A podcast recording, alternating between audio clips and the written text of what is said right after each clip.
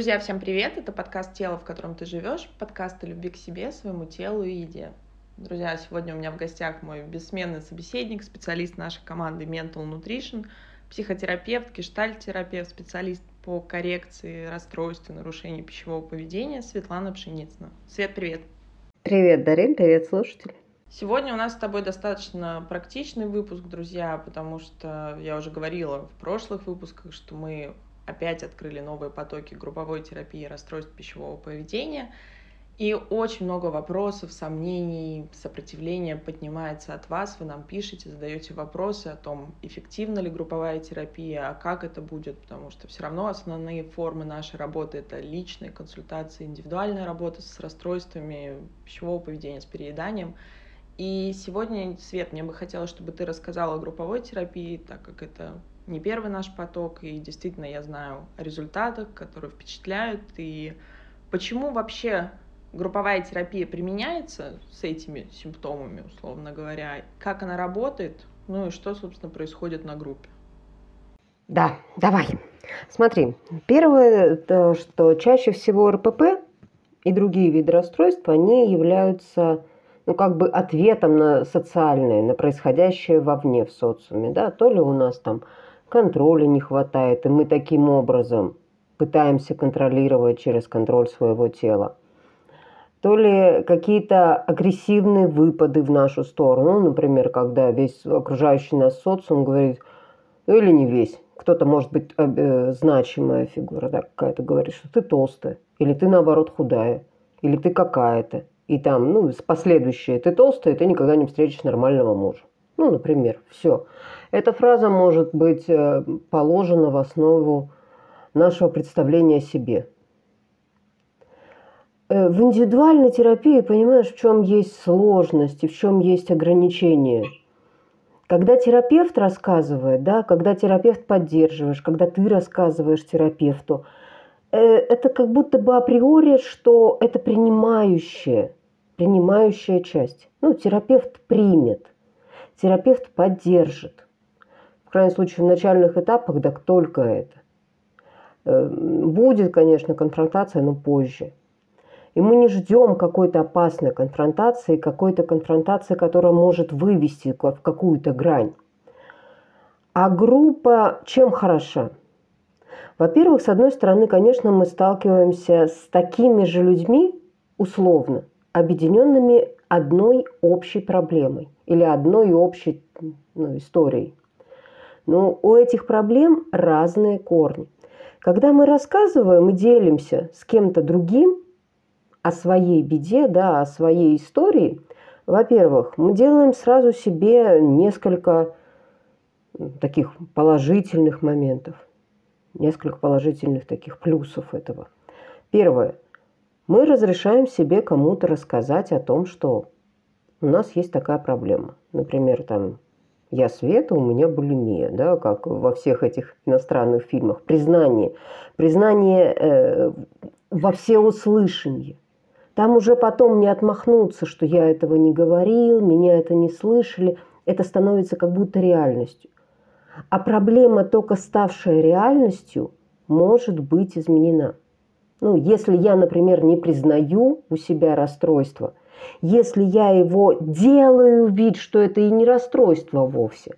Ну и что там, тошнит меня немножечко, ну и что там, слабительные пью, ну и что как-то мне не нравится.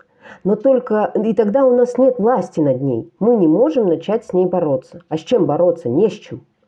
Но когда мы озвучиваем, она становится реальностью. Это первое. Вторую часть при озвучивании перед группой людей к которым мы относимся, ну, знаешь как, к терапевту, говорю, все равно относишься как, ну, понятно, вы же хорошие, понятно, что вы скажете. Может быть, некоторое, ну, такое легкое, но недоверие, особенно когда много поддержки. А здесь другие посторонние, не обязанные вам ничем люди. Поэтому слышать от них слова поддержки, слышать от таких людей и слышать другие отклики, что «М, слушай, ты знаешь, а у меня тоже. Ты знаешь, а я вот начала этим тогда заниматься. Я начала делать это для этого. Понимаешь, и ты осознаешь, что, во-первых, ты не один. Проблема не только твоя, ты не одинок. И вот это снимается, вот эта уникальность проблемы. То есть смотри, мы сначала ее обнаруживаем, потом снимаем уникальность. Она становится уже не уникальная, она становится никакая. И тогда мы можем с ней начинать работать. Что еще хорошо в группе? Э, в группе еще прекрасно то, что мы можем увидеть такие паттерны нашего поведения, которых мы очень и очень сложно можем увидеть в индивидуальной терапии.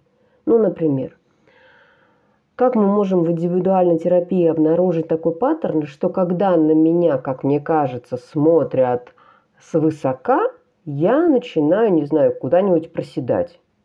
Во-первых. А как я понимаю, что на меня смотрят свысока? Ну, то есть у меня какой-то случается перенос на какую-то, ну, условную личность. В группе таких шансов гораздо больше. Там представлены разные люди. Ну вот считай, если средняя группа это 6, 8, 10 человек, то как минимум это 6, 8, 10 различных типажей. И какой-то точно в нас попадет. На какого-то мы будем реагировать. И это тоже становится возможным хотя бы к обозначению, а потом и к реагированию. То есть мы сможем понять, а почему я так реагирую на этого человека? Вычислить этот перенос и после этого с ним бороться. А почему я начинаю есть, когда мне становится страшно? Почему я тянусь за этой булкой, когда вот я вижу такого человека рядом с ним? Да потому что. Потому что я не распознаю сигналов своего тела, я путаю голод со страхом. И это все можно видеть. Следующее. Смотри, какая прелесть. Э, большинство людей, большинство, не все, это не обязательно, большинство людей э, РПП это очень такие сдержанные, скромные и очень ранимые люди на самом деле. У каждого свои маски. Э, некоторые могут выглядеть такими очень, да и вы что, вы никогда не докопаетесь до меня, до внутри. Но чаще всего это такие ранимые очень люди. Многие из них, многие, опять же, не все, я не говорю вот так прям про стопроцентные, боятся конфликтов – ну, то есть прямо всячески избегая конфликтов, как будто конфликт может разрушить до основания, как будто если я буду, и вот тут внимание, да, неудобный для всех, а, ну, тут за минус одного человека, понятно, да, что себя. Себе я могу быть неудобная. То есть, ну, это вообще нормально. Терпеть свои неудобства вообще нормально. Но вот если я буду неудобная для кого-то и для всех окружающих, это невозможно. Невозможно проживанию. Это страшно. Любой конфликт, он пугает. Он про, э, может быть про отторжение, он может быть про невыбор, про все что угодно может быть конфликт. И люди очень часто боятся даже отстаивать, даже заявлять о своем мнении, о своем желании, о своем решении потому что им кажется, что это ведет к конфликту, к несогласию с другой частью. А здесь на группе это можно. Понимаешь? Постепенно, потому что можно высказывать. Ты можешь высказывать, тебе могут высказывать. Но это все очень очень терапевтично, потому что э, ведущий-то смотрит за это, это очень э, идет. Но могут задаваться аккуратные вопросы – и тогда человек проживает на своем опыте и принимает, что, ну, я сказал, что я хочу, например, условно, этот стул. Ну, я заявила себе. Условно, это конфликт. А он решается. И ничего из того, что он создает в своей голове, не происходит. Не происходит ни отторжения, не происходит ни, не знаю, ни ссоры, ни принятия. А все нормально. Он заявил, на него как-то отреагировали, и на этом все завершено. То есть вот эта проработка страха конфликта, конечно, она лучше идет в группе людей. Ну, потому что она вызвана социально. Знаешь, как подобное растворяется в подобном. Социальные вопросы, социальные оценки, ну, лучше в социуме. Лучше такое решать их. Опять же, образ своего тела. Если мне все время кажется, что я, ну не знаю, там, условно, э, жирная конопатая зануда. Ну, вот так вот меня определили когда-то там в детстве, да, и я вот это, я могу это тщательно скрывать, но внутри я где-то знаю, что я жирная конопатая зануда. И когда я слышу от других, не заинтересованных во мне людей, слушай, какая ты интересная, или там, мне так завидую твоим конопушкам, ну, какие-то такие вещи, меня начинает, хотя бы мысль, хотя бы мысль, которая развеет вот эти мои страхи и убеждения, она точно будет. Она точно зародится. И она уже сможет потом вырасти. Для кого-то я могу быть рыжей конопатой занудой, а для кого-то нет. И я вот такая прекрасная. Постепенно из комплекса вот этого вырастает принятие своего тела. А если я принимаю свое тело таким, к чему изменения какие-то насильные? Все изменения плавно. Все изменения, потому что я и так хорошая, я и так замечательна. Но могу быть еще лучше. Сказала очень важные ключевые моменты. И вот, ты знаешь, мне больше всего откликается вот эта тема легализации. То есть, по сути, я признался, и там как будто бы вот даже я тебя слушала, и поднимается очень много стыда, что у меня есть какая-то такая огромная тайна, настолько болезненная для меня, что психика закрывает. Психика как будто бы не дает. И очень часто мы сталкиваемся, когда вы обращаетесь к нам, мы всегда говорим спасибо за то, что вы находите в себе силы вообще хотя бы заметить, задуматься, также с помощью подкастов, те, кто нас слушают. И действительно часто очень свет говорят, что я даже не подозревала, что я заедаю. Я даже не подозревала, что у меня реально есть переедание. Или моя булимия живет со мной столько лет, что но как будто бы это такая огромная часть меня, и что является, друзья, правдой, потому что когда у вас заболевание 5-10, а у кого-то 15-20 лет, и такие случаи тоже бывают, то это как будто бы такая норма жизни, без которой непонятно, как жить. И терапия занимается как раз-таки тем, что, условно говоря, забирая ту самую булку, о которой мы уже с тобой сегодня начали говорить, мы подкладываем, условно говоря, что-то другое. И на первое время, безусловно, этой фигурой выступает терапевт, это те самые временные костылики, которые поддерживают, выступает группа. И вот в части нивелирования стыда, мне кажется, действительно экологичнее это проходит в группе, потому что как, как будто бы хотя бы здесь тет-а-тет я могу тебе сказать как терапевту, а вот признаться в группе, это как будто бы огромное напряжение. Но ровно с этим же напряжением приходит облегчение, потому что, собственно, все друзья, кто собираются в закрытых группах, это люди, объединенные одним плюс-минус заболеванием. То есть причина, причины могут быть разные. И как мы всегда говорим, что это коктейль, та самая лотерея, в которую могут выиграть, опять же, не все, и у кого-то это может быть другие зависимости. Но суть в одном. Суть в том, что мы приходим и мы ищем помощи. И говоря о группе, скажи, пожалуйста, сколько, вот условно говоря, опять же, это вопрос тот, который вы часто задаете – что происходит на группе. То есть, по сути, группа — это же такая маленькая жизнь. То есть мы видим, как мы, у нас, у нас зеркалят прекрасные люди, и как работает поле, друзья, мы часто об этом говорим, что в группе всегда собираются определенные люди, и это все не случайно, и как-то действительно это так работает, я уже не знаю, как, как это происходит, вселенная или так нас посылает, но действительно вы окажетесь в группе, в которой будут именно те люди, которые должны вам что-то показать что-то отразить. И вот то, о чем говоришь ты, вот посадить то самое семечко, то самое зерно, которое рано или поздно прорастет. Но что на самом деле происходит в группе? То есть что, чем там занимается, если мы говорим все-таки не просто о терапевтической группе, а о группе терапии РПП? Самое главное, ну вот такое, с чего вообще начинается любая терапевтическая работа, это такое знакомство, да, выстраивание какого-то такого мостика между участниками, терапевтом, и участниками и участниками, между всеми. И потихоньку начинается для объединения вводиться э, психологические терапевтические упражнения. Ну, они, они не, напряж... не напрягательные, да, они не вызывают напряжения и какого-то сопротивления. Но если вдруг у кого-то из участников какое-либо упражнение может вызвать сопротивление, он может да, сказать, «Э, вот это я могу не делать. я не хочу это делать, ну, я это не буду делать. И тогда, как правило, остальная часть может пока там подготовительный этап, а терапевт, ну тут надо смотреть по ситуации, либо это может вывести потом, разобраться с участником, да, такая небольшая виньеточка, что вызвало такое сопротивление, а что ему помешало исследовать, ну что там в основе лежит, страхи, еще что-то.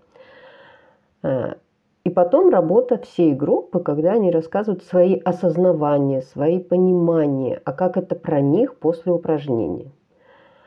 И вот это обмен, вот этот обмен информацией, обмен мнениями, обмен осознаваниями, он, ну, я не знаю, он такой целебный эффект несет на самом деле.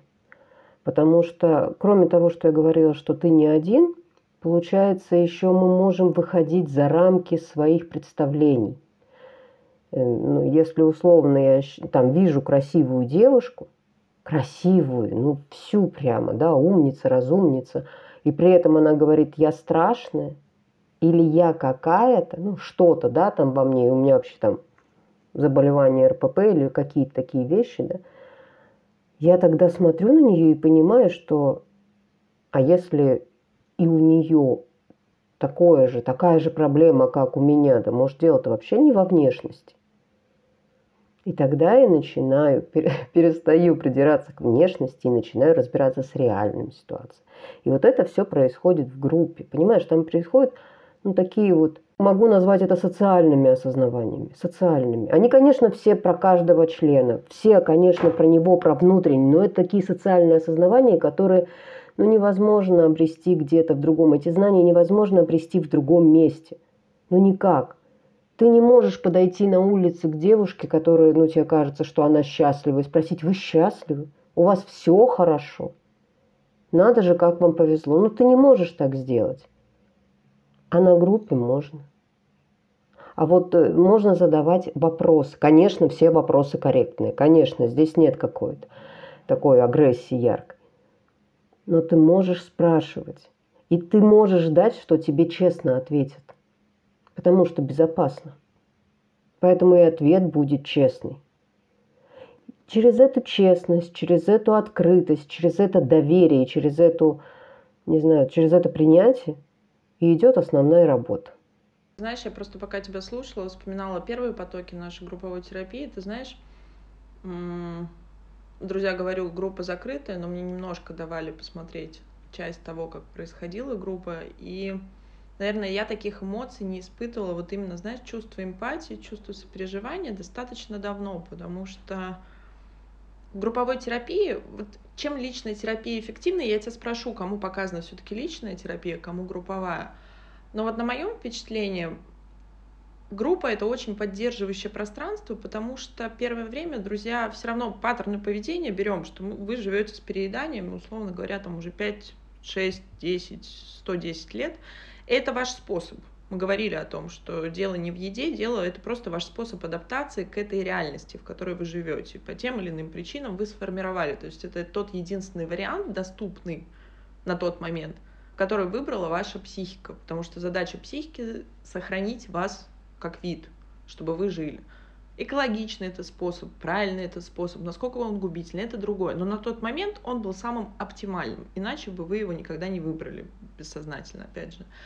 И ведь когда ты занимаешься с терапевтом, обычно терапия расстройств пищевого поведения, друзья, там по протоколу, это раз в неделю, либо два раза в неделю первое время. Но все равно есть реальная жизнь, которая случается между.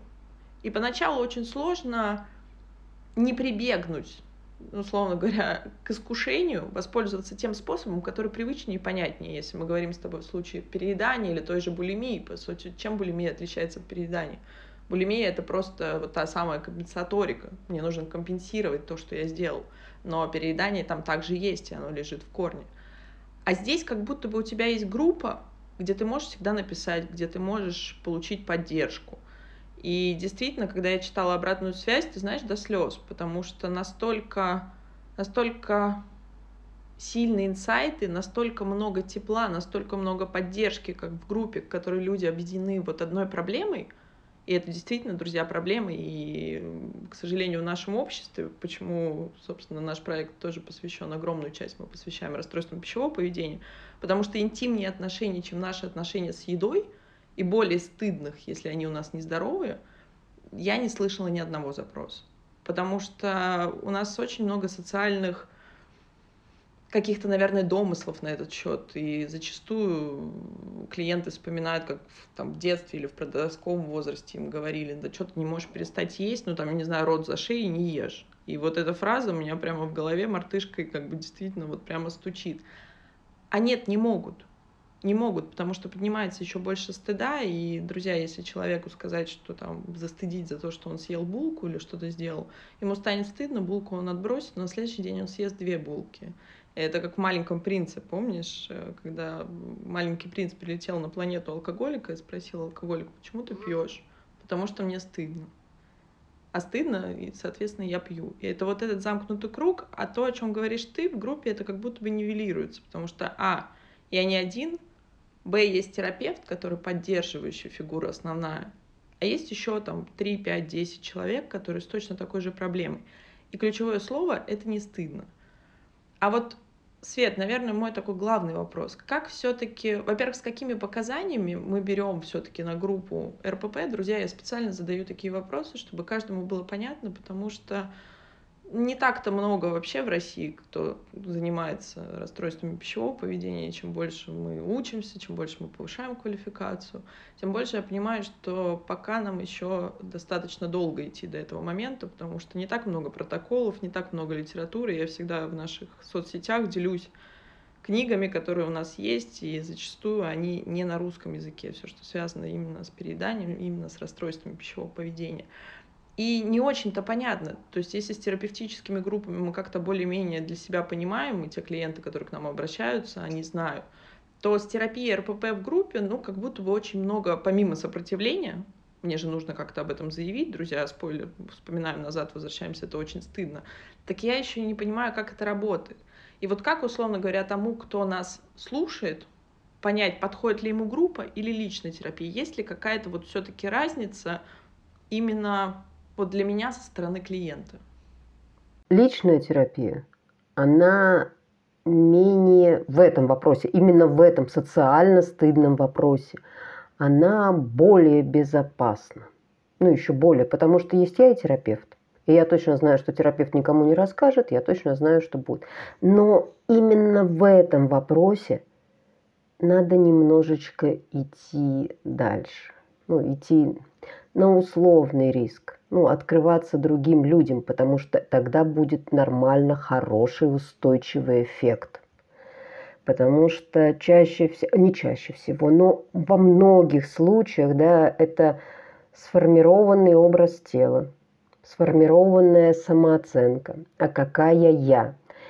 И с терапевтом, ну, это можно проработать, но это займет больше времени, очень больше времени. И все равно мне придется выйти в люди – где начать это проверять. Ну, все равно придется. Наверное, я бы не рекомендовала групповую терапию, если есть прям какое-то пограничное состояние. Ну, тогда лучше нет. В острой фазе, не знаю, там, депрессии, прям в острой фазе, да, вот только, может, даже не диагностирован, тоже, наверное, нет, потому что, ну, это для безопасности всей группы, я говорю. А, наверное, и все. Ну вот правда, вот из таких вещей, скорее всего, и все. Потому что ведь, ну смотри, что надо самое главное делать. Я правда убеждена, что те люди, которые приходят уже ко мне, ну не просто коррекция веса, да, не просто я хочу похудеть и что-то как-то у меня, это не просто коррекция веса, а вот уже у меня РПП, они все знают, как худеть. Они прошли там столько диет, они сделали уже, что только не делали, они все знают. У них уже э, руки опускаются от того, что, ну, ну, похудели, качелями вернулись еще плюс пять. Или там, а смысл истязать, если все равно, все равно сорвусь? Ну, потому что они относились к себе именно как «я не могу похудеть». А причина не в этом. Причина в абсолютно другой истории. Установки, самооценка, страхи. И вот с этим мы будем как, э, ну, работать. Вот с этими, с глубинными. Похудеть похудеют, если надо. Нам же не, не, не про то, что прям похудеть надо. Нам нужно убрать, нам нужно вот к этой причине идти. Поэтому группа идет э, максимально мягкая, максимально не какая-то, ну, я не знаю, есть такое слово гонительное или нет, без какой-то гонки. Без гонки, без обязательств. Э, у таких людей, ну, таких людей как-то был, как будто бы я их так выделяю, э, у них же, ну правда, очень ранимая душа, еще раз повторяюсь, и очень такая тонкая психика. Вот прям вот бережно к ней надо, понимаешь, бережно. Я вообще ко всем клиентам бережно, но как будто эти, ну, в основной части девочки, которые ко мне приходят, в основной части, нет, есть и мальчики, но в основной части ко мне приходят вот все-таки девочки. Ну, для меня это какие-то, знаешь, такие цветочки, которые в горшочке, и которых надо прям вот в тепличку, поливать, аккуратно, бережно и нежно, чтобы они потом, окрепнув, смогли уже за собой так сами. Вот там, знаешь, там не должно быть даже фрустрации никакой, особенно на начальном этапе. Там так много стыда, там так много вины, там так много непринятия себя и какого-то постоянного желания трансформировать себя во что-то, в неизвестно во что, а самое страшное, что неизвестно для чего – и там вот такое строительство замка, что если я буду какая-то, ну, подставь, что хочешь, то будет мне счастье. И там такие боли, такое разочарование, что вот я такая, а счастья нет. И тогда вообще, и там, знаешь, такие качели. Поэтому э, самая главная задача таких групп – это бережно и нежно, аккуратно, с постепенным набором оборотов – вывести вот эти паттерны, вывести наружу эти страхи, обнаружить их, проработать их. И когда уже будет сформированная вот эта подушка, ну, уже можно говорить там про еду или про что-то, хотя мне кажется, вот ну, из моего опыта это уже, как правило, становится не очень нужно, не очень актуально. Ну да, в целом мы с тобой всегда говорим, друзья, что еще раз, расстройство пищевого поведения – это не про еду. Еда – это просто способ, самый доступный, самый понятный, он у нас заложен в наших базовых инстинктах. И ты очень правильно сказал момент, и меня это, видимо, очень триггерит, потому что я аж подпрыгнула про регуляцию веса. И, друзья, те, кто нас слушает, у кого есть расстройство пищевого поведения, вы знаете не понаслышке, что основной момент — это искаженное восприятие образа тела, и самооценка очень связана именно с этим. То есть это регуляция отношения к себе через вес. И меня всегда пугает, опять же, в силу того, что расстройство пищевого поведения это достаточно неизученная и непринятая, стыдная в России тема, что, да и, собственно, во многих странах, что очень часто путают расстройство пищевого поведения и вот это как раз-таки снижение веса, вот именно похудеть от слова худо. И меня всегда пугают эти марафоны, знаешь, какие-то быстрые там, я не знаю, курсы, что-то еще, похудей, тут же избавься от РПП, чего-то еще. Любая диета работает. Меня вот всегда спрашивают, какая диета работает. Да любая диета работает, потому что она временно, она рассчитана на определенный какой-то момент. Но только вопрос в том, что вес возвращается, вы не меняетесь, а вес возвращается. И, собственно, там приходит то самое разочарование, и в лучшем случае, если это просто гори все синим пламенем, метод не работает, и буду я дальше есть, и как-то еще там возможно вырулить. А в других-то случаях, друзья, 90% РПП начинается с первой диеты, когда я уже не понимаю, что мне делать, и я начинаю морить себя голодом, сидеть на постоянных каких-то голодовках, и там неминуемо произойдет срыв, потому что наше тело не воспринимает, наша психика не готова как раз-таки вот к этим ограничением. Всегда будет срыв. И, друзья, почему у нас до сих пор, повторю, самое страшное наказание — это одиночная камера, потому что мы не можем находиться в замкнутом пространстве, еще и сами с собой. И вот еще раз хочу сказать, друзья, что на группе, ты сказал об этом, Свет, мы не говорим про еду, Мы не говорим, как вам похудеть или там что-то, я не знаю, там что-то с чем-то случится. Мы работаем с другими вещами, которые сказала ты. Это самооценка, это образ тела, это мои установки, это что я вынес, опять же, друзья, из детства. Почему я решила, что чтобы мне иметь что-то, мне нужно быть какой-то такой.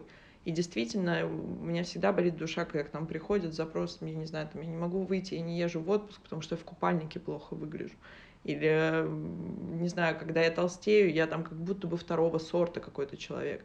Друзья, всегда есть как чей-то образ, чей-то голос, который вот как раз-таки нам это в голове говорит. И это очень важно, когда... Да даже тот факт, Свет, что мы проговариваем на группе это вслух, когда ты говоришь это вслух, ты начинаешь осознавать, особенно когда напротив есть человек, несколько людей, которые могут критично оценить действительно эту ситуацию, действительно ли это так, то хотя бы маленькими шагами мы начинаем подвергать сомнению то, с чем мы живем годами. И вот, наверное, на тему группы, вот у меня последний вопрос. С каким запросом можно прийти, вот он вытекает, в принципе, из того, что мы с тобой говорили, на групповую терапию расстройств пищевого поведения? Это точно не про снижение веса. А с чем тогда вот можно приходить? Со сложностями. Со сложностями, с которыми, ну, как правило, все равно в голове-то они как-то связаны с едой. Ну, я их как-то связываю, условно, да. Э, я как раз и стараюсь их только связывать с едой, а не со своей самооценкой. Если у вас есть сложности какие-то с едой, вы условно не можете похудеть, вы худеете, срываете, вы попадаете в этот круг зависимости, у вас, не знаю, э, еда и стыд, и все в перемешку, и не пойми где. Э, если вы себя не знаю, наказываете едой, и такое есть. Если вы объедаетесь до состояния «я не могу», а потом голодаете до состояния «я не могу», ну, любые крайности условно около еды, все сюда. Ну, это вот сюда. Это может быть еще не прям диагностируемое РПП, которое вот да, но то, что есть предпосылки, то, что есть уже зависимое поведение от еды, ну да. Если у нас в голове постоянно что-то есть с весом, с едой кручащееся, это все, все сюда. Мне кажется, тут еще, знаешь, ключевой маркер, если у вас еда вызывает тревогу. И это то чувство, друзья, его ни с чем не перепутаешь. Это могут быть запросы, с одной стороны, я постоянно думаю о том, как я ем, сколько я ем, сколько мне поесть, съем ли я столько, немного ли я съела. И то, та самая нервная орторексия, которую, насколько я знаю, уже внесли в последний класси... международный классификатор болезни, это вот то самое фатальное фатальный ЗОЖ. Это когда я ем исключительно какие-то продукты, которые я считаю правильными, если, не дай бог, я съем что-то неправильное, там действительно поднимается огромное количество тревоги, стыда. Опять же, мне нужно это как-то компенсировать. И вот, наверное, это ключевое, что вы должны себе отметить. И туда может приходить какие-то состояния, что я заедаю стресс, я заедаю эмоции. Иногда это очень часто не осознается. И вот я опять же беру из ваших отзывов, что многие нам пишут, что я вообще не подозревал, что у меня такое есть, вот пока я не послушал выпуск. И опять же, ты правильно сказала, что действительно чаще этим страдают женщины. Но опять же, по опыту, и огромное спасибо одному из наших клиентов, который об этом сказал, что почему вы говорите только про женщин. Ну, как бы, тем самым вы стигматизируете мужчин, потому что нам еще сложнее. То есть, куда ты, мало того, что там еще больше стыда по этому поводу, если у нас сознается, так ты еще не понимаешь, куда обратиться.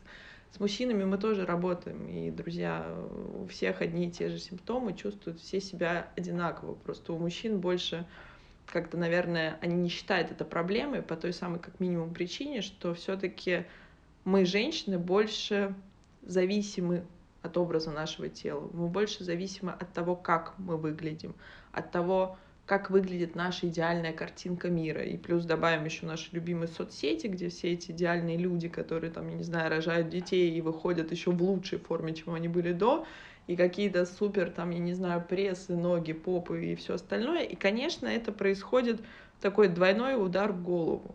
И спасибо, Свет. Наверное, вот этот выпуск был нужен, как-то я очень его хотела. Группы набираются нечасто.